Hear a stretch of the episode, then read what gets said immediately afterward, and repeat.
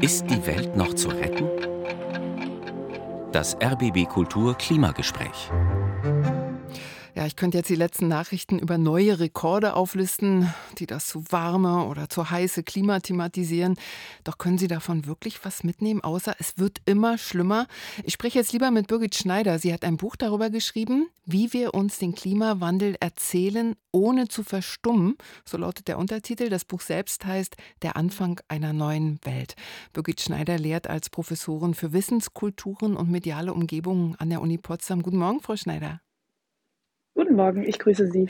Sie schreiben, das Sprechen über das Wetter hat seine Unschuld verloren. Schnell gerät es zum Gespräch über die globale Erwärmung, dann sind die apokalyptischen Reiter nicht fern. Wie gelingt denn ein Sprechen über den Klimawandel? Sagen Sie es uns bitte. Ja, der Ausgangspunkt meines Buches ist eigentlich das Verstummen, was oft an solche Gespräche ja anschließt, dass ähm, eine Person vielleicht denkt, das ist gerade nicht mehr richtig. Diese Welt fühlt sich falsch an. Alle gehen baden, weil es so heiß ist, es ist aber im September oder Oktober und es passt einfach nicht mehr. Und die zweite Bestandaufnahme ist auch die, dass wir seit 50 Jahren von der ökologischen Krise wissen durch die Wissenschaften, seit 30 Jahren vom Klimawandel ähm, wissen. Die die Wissenschaft hat es an die Politik kommuniziert und weder Politik noch Gesellschaft haben sich bislang wirksam auf den Weg gemacht.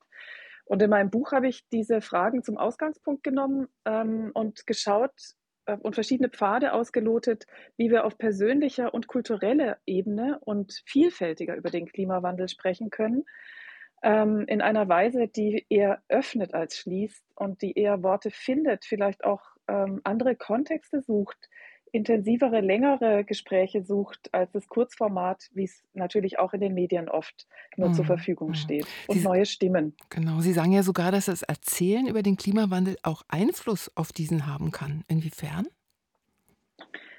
Also ähm, die Kulturwissenschaft und Erzähltheorie weiß, ähm, wir denken in Geschichten und ähm, die geben uns Sinn und Halt und Werte.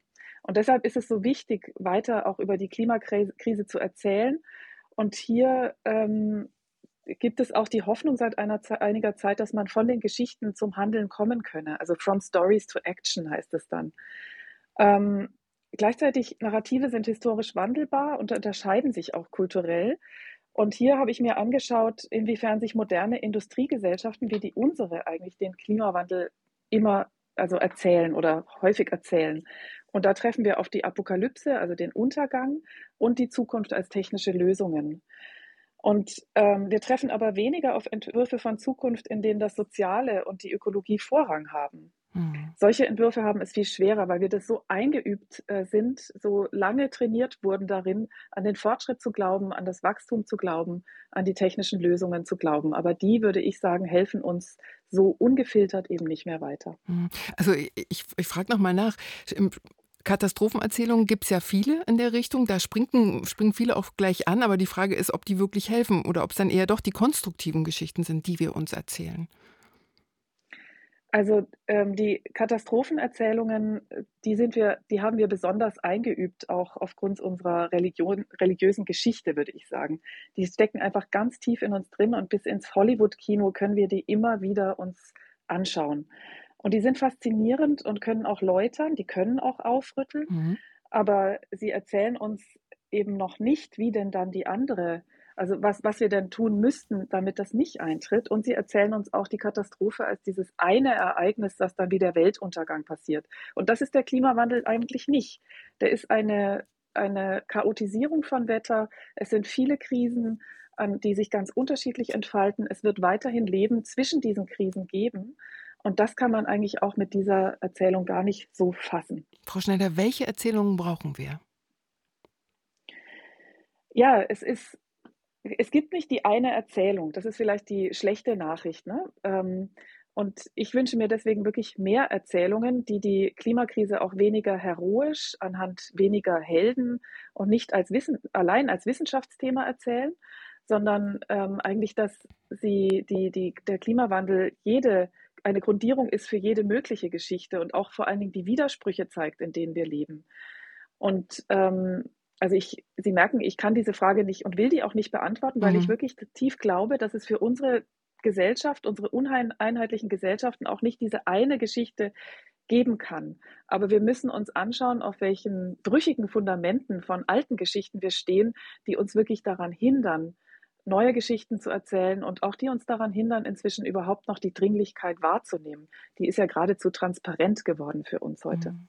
Vielleicht noch kurz zu der heutigen Veranstaltung, wo Sie auch mit dabei sind, von der Kunst zum Handeln. Welche Rolle spielt die Kunst in der Klimakommunikation? Wie kann denn die Kunst dazu beitragen, dass der Klimawandel eingedämmt wird? Sollte sie da überhaupt in die Verantwortung genommen werden? Ja, ähm, die, für die Kunst heißt es ja, für die freie Kunst ähm, gibt es den Anspruch, dass nichts die Kunst so langweilig und irrelevant mache, als wenn man ihr vorschreibe, was sie zu tun hat. Und dass sie auch nicht der Ort der Lösungen sein kann oder ein Ort, wo Regeln jetzt aufgestellt werden. Und gleichzeitig sind alle ratlos und deswegen gibt es diesen Auftrag an die Kunst ähm, schon seit langem, hier eben was zu tun. Ähm, und ich möchte auch noch eins sagen, dass die Künstler nicht mächtig sind und in der, in, in der Regel prekär leben und oft nicht bezahlt werden für das, was sie tun. Aber was die Kunst so toll kann, und daran glaube ich zutiefst, ist unsere, uns selber unsere Wahrnehmungen bewusst zu machen, Blickwechsel zu ermöglichen, uns für unsere eigenen Verstrickungen in die gesamte Geschichte zu sensibilisieren. Und ganz wichtig, sie kann das Verhältnis von Menschen zur Umwelt oder Natur mitreflektieren oder sogar neu miterfinden. Aber sie ist kein Dolmetscher für die Wissenschaft oder für die Politik. Mhm. Der Anfang einer neuen Welt, so heißt das Buch von Birgit Schneider. Das ist für 22 Euro beim Mattes und Seitz erschienen. Und das Gespräch zur Rolle von Kunst in der Klimakommunikation, das findet heute ab 17.30 Uhr im Museum für Kommunikation in der Leipziger Straße in Berlin statt. Für 8 Euro wäre man dabei. Frau Schneider, für dieses, unser bereits 120. Klimagespräch, vielen Dank.